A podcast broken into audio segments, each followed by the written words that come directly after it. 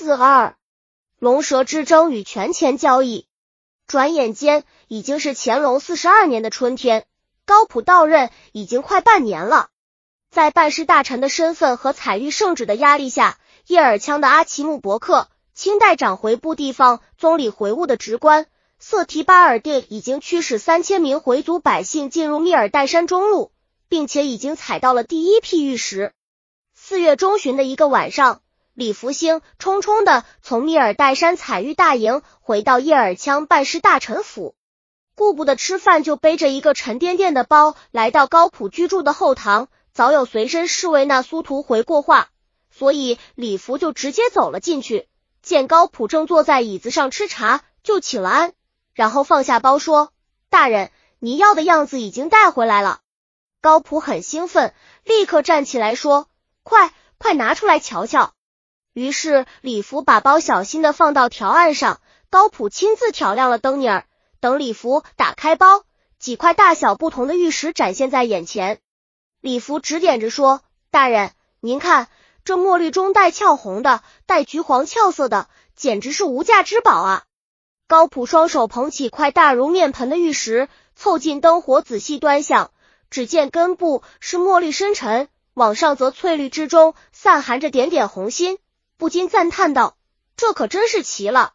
这一块碧玉中怎么会含着这些个红点呢？这要是有个巧夺天工的匠人，一定能做出一件出奇的玩意。大人，您看这橘黄的更是出奇呢。”李福插话说：“是吗？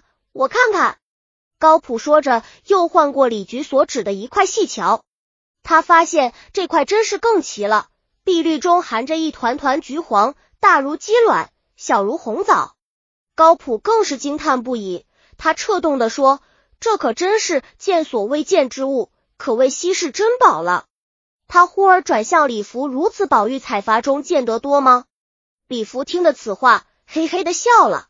他说：“如此尤物，能够千之一二，就是万幸。听采玉的头人，一个七十多岁的人说，他采了一辈子玉，像这样一等一的上品，也只见过五六回。”这么说，从前的贡玉里就有过这样的极品了？高普关切的问。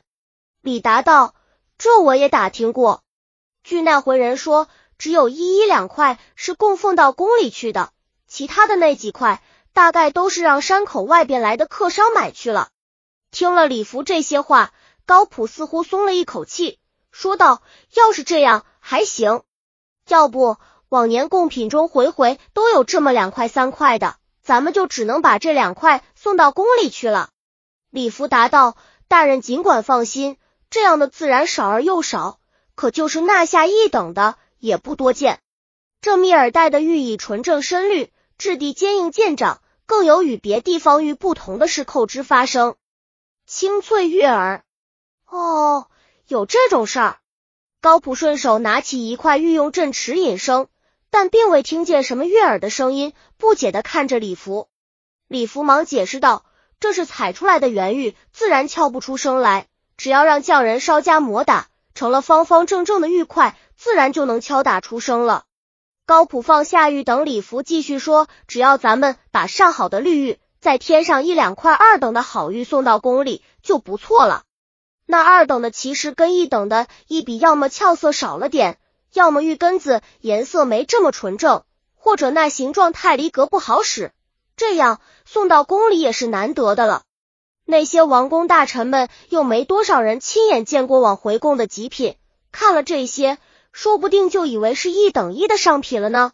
再者说了，那形状太异的，真侠上能人，说不定还能雕出个传世佳作呢。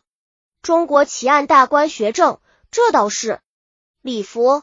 那常勇怎么接范玉的？张明远走了十几天了，还不见回应。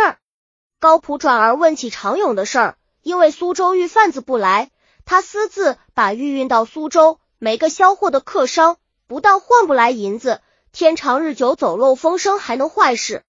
玉贩子来了，看好货，讲定价钱，只要玉石一运到苏州，一手交银子，一手交货，干净利落。